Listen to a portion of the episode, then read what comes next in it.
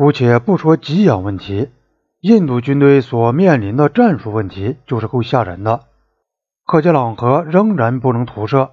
架在河上的狭窄而又滑溜的便桥，全在中国炮火的射程之内。塔克拉山脊由西向东倾斜，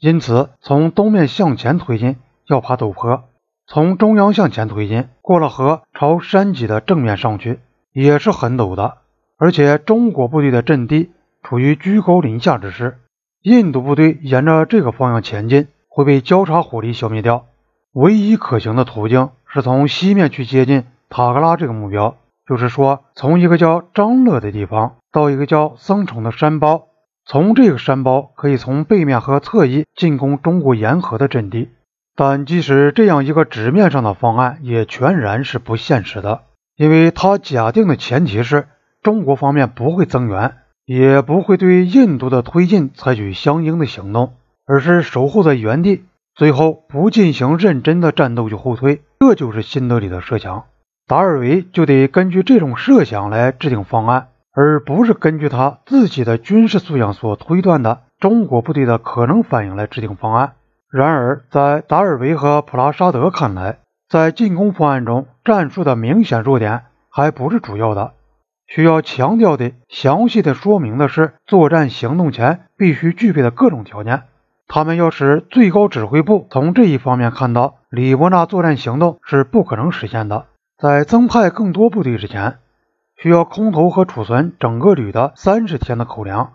要运来供一个旅进攻用的最低限度的大炮，及一个半中队的野炮和炮弹，还要有小武器、迫击炮和机关枪用的足够的弹药。以及一个旅的全部的武器，要把这一切以及更多的物资在克杰朗河储存好以后，作战行动才能开始。所需物资共计五百八十吨，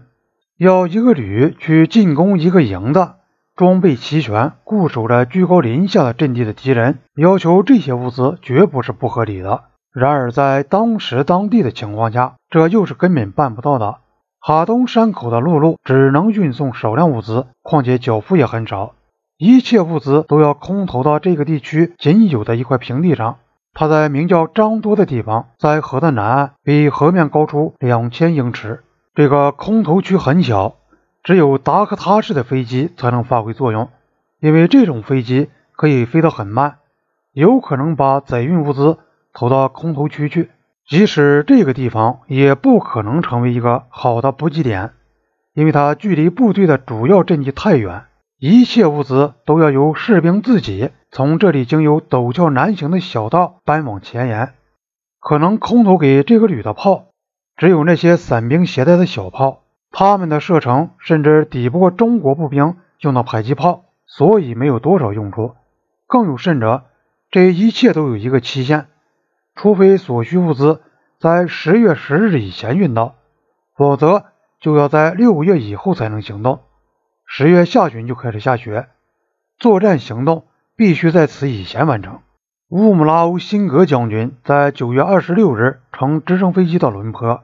他看了达尔维的方案，建议把所需物资写得再多些，并写上应当更加审慎行事的意见。随后，他同意了经过修改的方案，并把它。作为他自己的方案，在九月二十九日拿到东部军区交给了森。这时，在新德里的政界人士，包括政府官员、国大党和反对党，都感到不耐烦了。从一开始，官方的评论和情况介绍就是满怀信心的。赶走中国部队的命令也没有真相保密。关于这个命令，英国《泰晤士报》在九月二十三日的一条消息中做了报道。几天以后，《印度时报》。在下述的报道中加以证实：印度政府十天前做出的必要时使用武力把中国的入侵者撵走的政策决定。据此，已对陆军发出训令说，如果中国部队不在适当的时候内自行撤走，陆军应采取必要步骤，把中国部队从塔克拉山脊这边的印度领土上清除掉。陆军当局授权自行选定最适于实行这样一个作战行动的时间和战术。这一行动的目的并不是把中国入侵者俘虏过来或给予杀伤，而是逼使他们撤回到边界的他们的一边去。